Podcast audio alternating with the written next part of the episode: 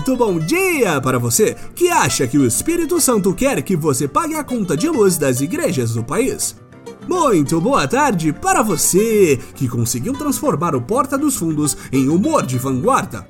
E muito boa noite para você que pode ser considerado oficialmente o primeiro ministro da educação analfabeto da história. E este é o Boletim do Globalismo Brasileiro, seu relatório semanal sobre a luta do nosso capitão contra as forças comunistas da norma padrão da língua portuguesa e da Netflix. Toda semana a gente vai trazer para você aquilo que nem o seu grupo de Zap Zap mostra. Então, não saia daí!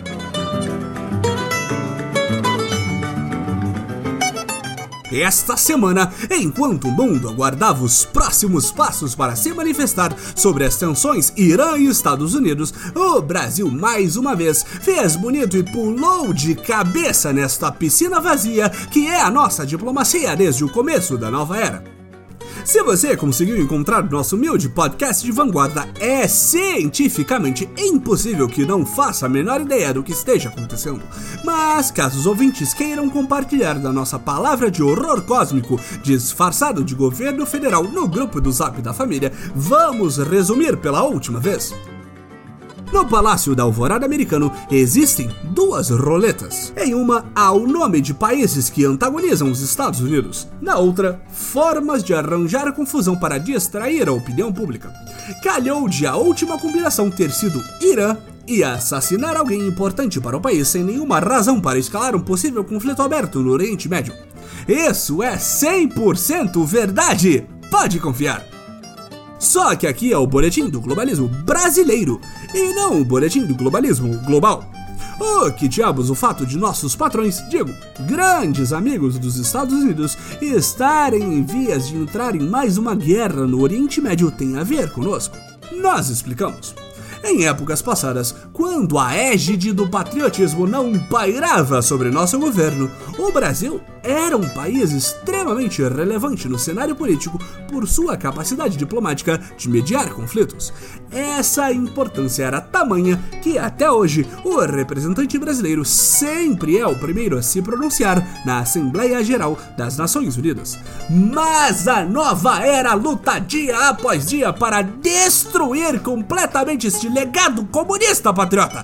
Não se preocupe, se os planos do capitão derem certo, dentro de muito em pouco tempo seremos convidados a simplesmente não falar na globalista ONU buscando dizimar o legado diplomático comunista estabelecido desde os tempos de Oswaldo Aranha, nosso atual chanceler e primeiro incel-ministro do Brasil, Ernesto Araújo, rasgou todo o manual de relações internacionais da nossa pátria amada e, em vez de se posicionar a favor do diálogo, respondeu o ataque potencialmente criminoso dos americanos com um apoio incondicional ao laranja Donald Trump.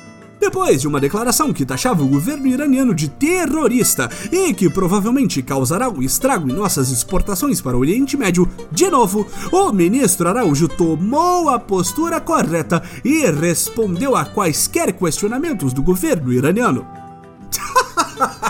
É claro que não, patriota! Aqui é a nova era! Depois de jogar décadas de diplomacia no lixo, o ministro foi lá e tirou férias, como um verdadeiro patriota faria. Sem seu oportunista chanceler, sobrou para nosso heróico capitão tomar as rédeas da crise, já que após a declaração pré-férias, o governo iraniano convocou nossa representante no país para prestar esclarecimentos, o que pode ser traduzido do diplomacês para o português como deu ruim. A resposta de nosso Jair foi rápida e certeira. Se o governo iraniano e seus aliados estavam com dúvidas sobre a nossa postura, já que o Brasil foi um dos principais mediadores dos acordos nucleares que desarmaram esta mesma crise anos atrás, nosso capitão deixou claro que somos capachos americanos. Depois de criticar publicamente o general executado por modernosos drones americanos, o presidente Jair decidiu que seria uma excelente ideia transmitir a si mesmo assistindo ao pronunciamento de um outro presidente completamente trincado falando que sua distração funcionou perfeitamente. E como sempre acontece, toda essa puxação de saco para o governo americano e destruição de princípios do país deu em troca para nós absolutamente nada. É isso que vai se tornar a diplomacia deste país, patriotas! De mediador global para capacho indesejado dos Estados Unidos! A nossa saudação à bandeira americana!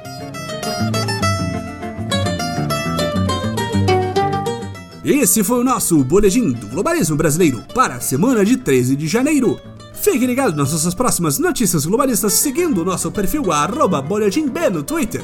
E lembre-se, nanismo diplomático acima de tudo, Brasil acima de todos.